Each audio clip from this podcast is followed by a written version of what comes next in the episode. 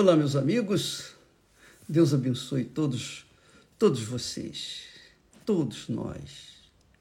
Que Ele venha nos dar a palavra certa para as pessoas certas, as pessoas escolhidas.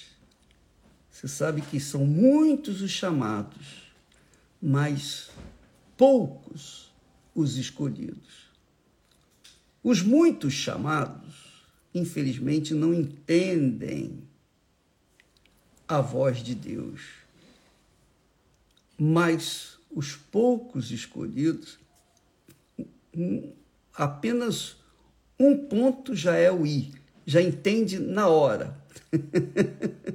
entende rápido, porque é Deus que está a falar. Bem, ontem eu estava olhando, lendo os comentários da nossa meditação. Em tudo dai graças, em tudo devemos dar graças a Deus. Em, em Jesus Cristo, porque essa é a vontade de Deus em Jesus Cristo, o nosso Senhor.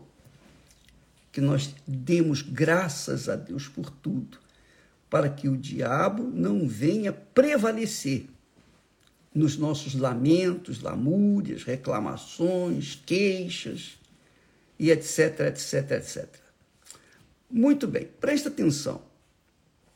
Então, uma pessoa disse, mas o bispo, eu devo dar graças a Deus quando alguém me critica? Eu devo dizer, ah, obrigado, graças a Deus. Quer dizer, a, a, as pessoas não entendem o espírito espírito da mensagem do Senhor Jesus. É óbvio que quando uma pessoa recebe uma crítica de alguém, ela tem aquele amor próprio, ela tem aquele amor próprio bem acentuado, então ela se ofende, ela fica até em depressão. Por quê? Porque, infelizmente, eu vou dizer para você, amiga e amigo, quando a pessoa tem esse amor próprio, é porque ela se adora a si mesma. Ela se adora, ela se ama. E quando alguém fala alguma coisa que lhe desagrada, ela fica deprimida. Por quê? Porque está tocando no Deus dela, que é ela mesma. Então, minha amiga, meu amigo, Deus permite isso.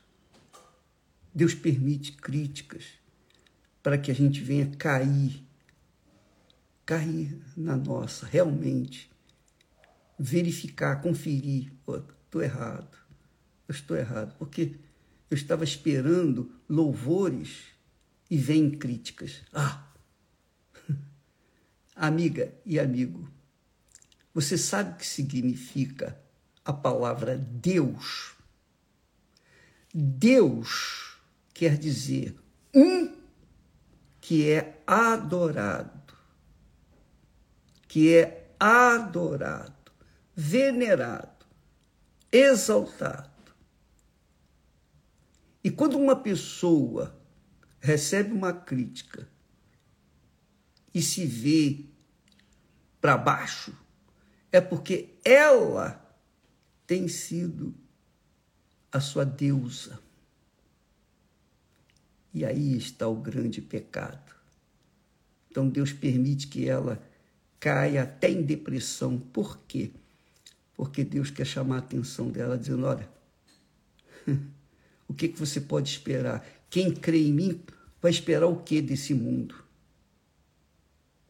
Quem que crê em mim, quem crê em mim, vai esperar o que desse mundo? Das pessoas incrédulas dos filhos das trevas. Louvores? Hum, hum, hum. As pessoas têm que entender que quando a pessoa entrega o coração para Jesus, significa que as suas vontades, seus desejos, suas cobiças, seus sonhos, seus projetos pessoais, tudo, ela entrega para Jesus. Está aqui a minha vida. É a minha vida por inteira. Eu entrego nas tuas mãos. E a partir dali, a pessoa vive em função dessa fé que Deus a tem nas mãos. E tudo que acontecer com ela é para a grandeza de Deus, é para o louvor de Deus. Se somos perseguidos, injuriados, difamados, caluniados, odiados, graças a Deus, significa que nós estamos agradando a Deus. É o que Jesus ensina. Jesus disse assim: olha só, vocês têm que entender uma coisa. Quando Jesus fala, eu vim para que tenham vida e a tenham em abundância, ele não está falando desse mundo terreno. Ele não está falando de uma vida ostensiva, uma vida de, de luxúria. De... Não, ele está falando de uma vida eterna. Ele prometeu a, na casa de meu pai tem muitas moradas, melhor, no reino do meu pai tem muitas moradas. Eu vou preparar uma para cada um. Ele está preparando a vida abundante que é eterna, não é essa vida abundante porcaria que a gente vive 50, 60, 100 anos, sei lá quantos anos, e depois morre. Não. O que, que adianta a pessoa viver em abundância nesse mundo, mas com prazos de validade? com a data certa já para perder tudo aquilo. Jesus não está prometendo nada que diz respeito a este mundo que jaz no maligno. Aliás, ele diz: aquele que ama o mundo, o amor do Pai não está nele. Quem ama o mundo não ama a Deus. Quem ama a Deus não ama o mundo. se, se alguém ama o mundo, o amor do Pai não está nele. Então, Presta atenção no espírito do em tudo dai graças. Em tudo. Paulo era um homem extremamente espiritual, cheio do Espírito Santo, chegou ao terceiro céu, teve revelações que ele não podia nem falar. Muito grande. Então era um homem super espiritual um visionário. Mas ele passou por momentos dificílimos. Ele chegou nos limites da dor. Como Ló, Nó, Jó. Jó chegou nos limites da dor. Então, veja só o que, que Jesus fala com respeito à felicidade. A felicidade. O que o que ele reserva para as pessoas que são que têm essa visão, a visão de que não, não interessa o reino deste mundo, como era Israel. Israel, lá no pé do Monte Sinai, o povo de Israel estava focado no reino de Israel, no, na terra prometida, mas terra, terra mesmo. Terra, terra mesmo. E Moisés, Moisés entendeu. Moisés falou, Senhor, se, se a tua presença não for conosco, não nos deixe sair daqui. Então, Moisés entendeu que o reino, o novo Israel, tinha que estar dentro dele, que é o Espírito Santo, que é o próprio Deus, dentro dele, guiando-o por toda a vida neste mundo e, obviamente, por toda a eternidade. Mas Jesus disse, Jesus disse para os seus seguidores, os que nele creem, isso é para os seguidores, é para os discípulos, é para quem crê de verdade, não é crer de boca, não, é crer mesmo. Ele disse nove bem-aventuranças nove bem-aventuranças. Mas as últimas duas bem-aventuranças, ele diz assim: bem-aventurados, quer dizer felizes, bem-aventurados os que sofrem perseguição por causa da justiça. Não é porque foram difamados pela sociedade, não. Imagine se eu fosse entrar em depressão por causa do que me odeiam e falam mal de mim. Outro dia o sujeito escreveu cafajeste, me chamando de cafajeste. que Deus tenha misericórdia da alma dele. Mas é isso que a gente recebe. Vai fazer o quê? Você espera que o mundo venha trazer flores para nós? Não. O mundo quer que a gente morra e a notícia corra. E ele seja o primeiro a saber. Mas Jesus está falando aqui do reino dos céus, o reino eterno, de uma vida eterna, de uma vida abundante. Então, estes que entregam as suas vidas, que significam os seus corações, que significam as suas almas, você entrega a sua alma para Jesus, ele diz assim: você vai sofrer perseguição por causa dessa justiça que você carrega dentro de si, de viver uma, uma vida justa, correta, íntegra. Por exemplo, quando a pessoa entrega a vida para Jesus, entrega a sua alma para Jesus, quando a pessoa coloca o coração no altar, ela deixa de beber, ela deixa de fumar, ela deixa de usar drogas, ela deixa de se prostituir, ela deixa de trair, ela deixa de mentir, ela deixa de enganar, ela deixa ela deixa tudo o que faz mal para o seu corpo e para os outros, sobretudo para os seus familiares. Ela deixa tudo isso de lado, sobretudo para Deus, né? Ela deixa tudo que não presta e começa a seguir a palavra de Deus. Então, quando a pessoa abraça essa fé, ela vive na verdade, o mundo odeia, porque o mundo não quer ninguém que fale a verdade. O mundo não gosta da verdade. O mundo vive na mentira, ele vai querer a verdade para quê? Para desmascará-lo? Para mostrar a sua podridão? Olha só. Bem-aventurados, bem-aventurados os que sofrem perseguição por causa da justiça, do que é justo. Por causa do que é justo. E eu pergunto, a pessoa que vai, que faz uma gracinha, coloca no Instagram e, e aparece e quer o clique lá de gostou, legal, bacana. E quando alguém critica, ela fica deprimida e há até quem se mate por causa disso. Você acha que ela, ela morreu pela justiça? Ela se matou por causa da justiça? Não. Ela se matou porque tocaram no deusinho dela, que era ela mesma. Então, Jesus disse: Bem-aventurados, felizes os que sofrem perseguição por causa da justiça, do que é justo, do que é justo.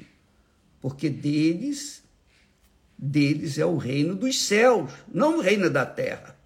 É o reino dos céus. E no segundo bem-aventurado, ele diz, no último, ele diz assim: Bem-aventurados sois vós quando vos injuriarem. Injuriarem, falarem mal, disserem que você é isso, é, por exemplo, cafajeste. quando, quando me chamam de ladrão, bandido, enganador, falso profeta, anticristo. Graças a Deus. Isso é bom para mim. É muito bom para mim. E eu vou dizer por que, que é bom para mim. vou dizer daqui a pouquinho.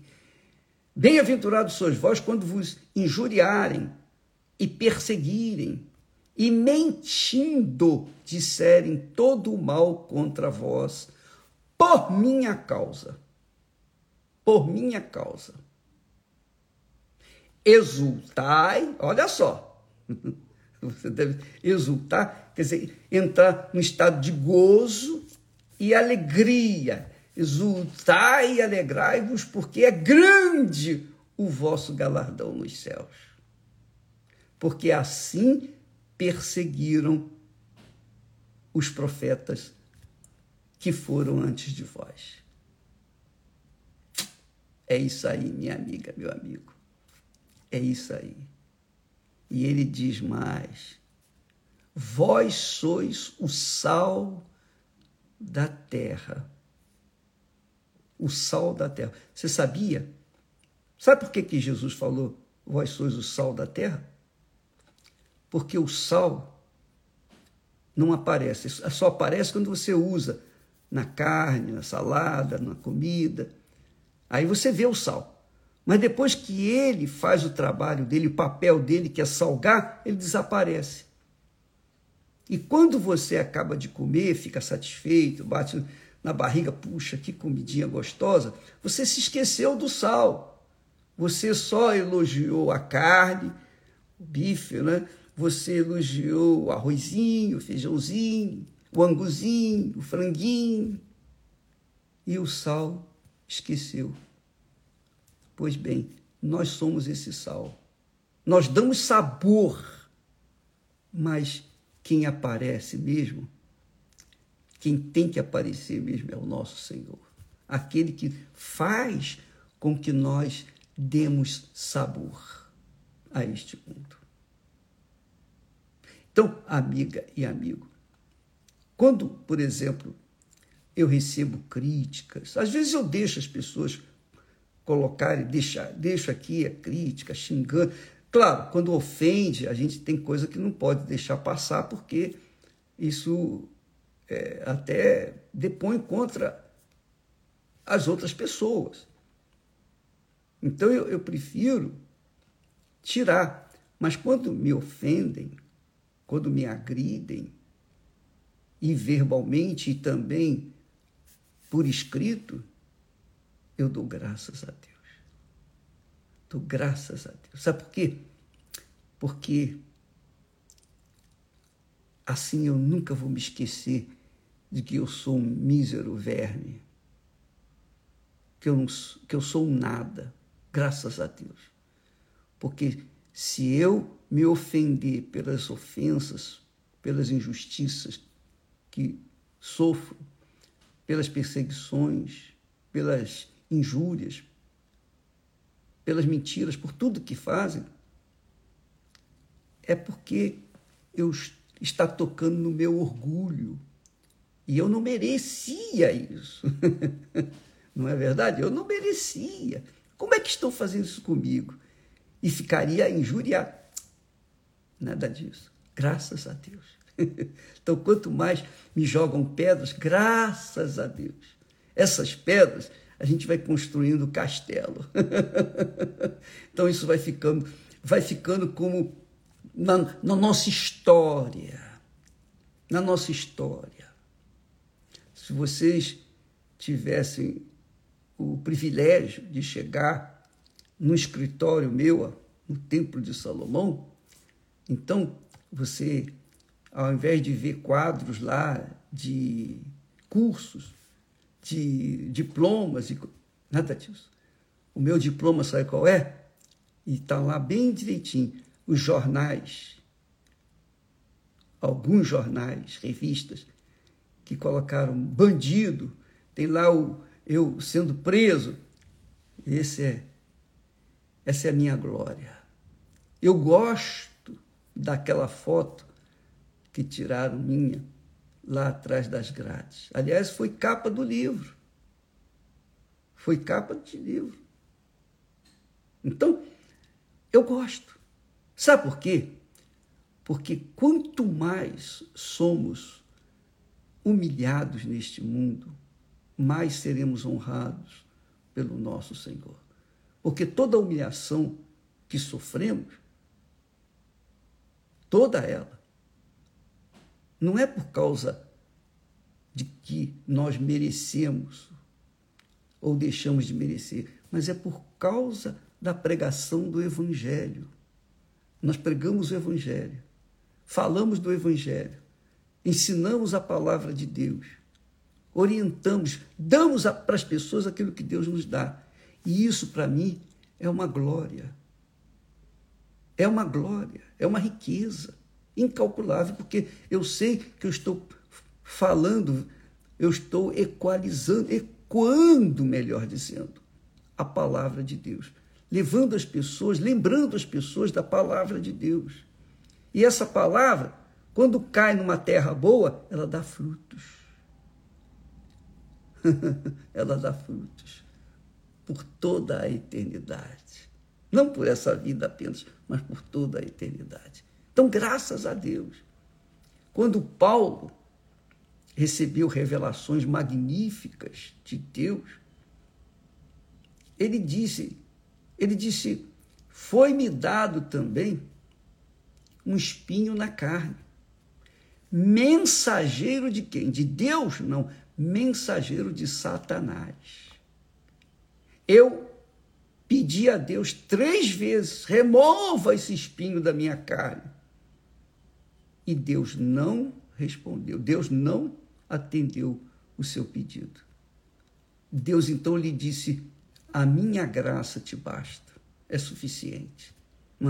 O espinho me foi dado, disse Paulo, para que eu não me ensoberbecesse. O espinho na carne de Paulo era para que ele não se ensoberbecesse, não se orgulhasse, não se achasse o tal. E graças a Deus, quando as pessoas trazem para mim notícias de perseguições, mentiras, ódio, inveja, e maldição, e trabalho de bruxaria, e, e todo o inferno. Graças a Deus. Isso aí faz-me sentir o que realmente sou, um nada. Mas eu sei e tenho certeza que a graça de Deus me basta. Por isso, eu dou graças a Deus. Graças a Deus. Graças a Deus mesmo. E Deus sabe que eu dou graças a Deus. Ele sabe disso. Estou falando para vocês, mas ele já sabe disso. Que eu dou graças a Deus. Quando me odeiam, graças a Deus. Quando me amam, graças a Deus. Às vezes a gente cai em tentação e quer reclamar e quer, e quer se defender. Ah, Aí depois cai a ficha. Opa, ó oh, Deus, me perdoe. Me perdoe, porque é verdade. Graças te dou, meu Pai. Porque uma coisa você tem que saber, amiga e amigo. O cristianismo, o cristianismo não é um caminho de rosas. Jesus disse que o caminho é estreito a porta é estreita e são poucos os que acertam com ela. Mais larga é a porta que conduz para o inferno e são muitos os que entram por ela. Então, nessa, nessa caminhada da fé, não espere louvores de ninguém. De ninguém, porque você não é Deus, nem deusa. O louvor, a adoração é só para Ele. Só Ele é digno de todo louvor, de toda honra e de toda glória. A Bíblia fala que aquele que elogia o próximo arma-lhe uma cilada. Então, quando alguém vem, bate nas minhas costas, ô oh, bispo, pô, o senhor é um grande pregador, o senhor é um homem de Deus. Sou, sou... Hum, não gosto. Eu não gosto. Não gosto. Eu odeio isso. Porque eu sei que aquilo ali é uma casca de banana para que eu venha escorregar e achar que eu sou alguma coisa. É isso que o diabo quer. É isso que o diabo quer. Então, nós passamos as dificuldades, como Jesus fala aqui, que os que sofrem perseguição por causa da justiça, do que é justo, do que é correto, aqueles que sofrem injúrias, difamações, perseguições, aqueles que diz, inventam males sobre ele, isso é bom muito bom, porque nós vamos tendo experiências com Deus, experiências neste mundo, mas que aprovadas por Deus. Deus permite essas experiências para que a gente venha amadurecer na fé. Amadurecer na fé. O amadurecimento na fé não é o conhecimento da Bíblia. Você pode conhecer a Bíblia de có e salteado e continuar uma criança precisando de leite espiritual. Mas o amadurecimento na fé vem pelas experiências amargas que você sofre, injustiças, perseguições, calúnias, e você aprende, aprende finalmente que, graças a Deus, eu tenho que dar graças a Deus, porque essa é a vontade de Deus no meu Senhor Jesus Cristo. Graças a Deus. Eu já falei demais. E se não parar, eu vou ficar, eu vou ficar falando aqui o tempo todo. Mas graças a Deus.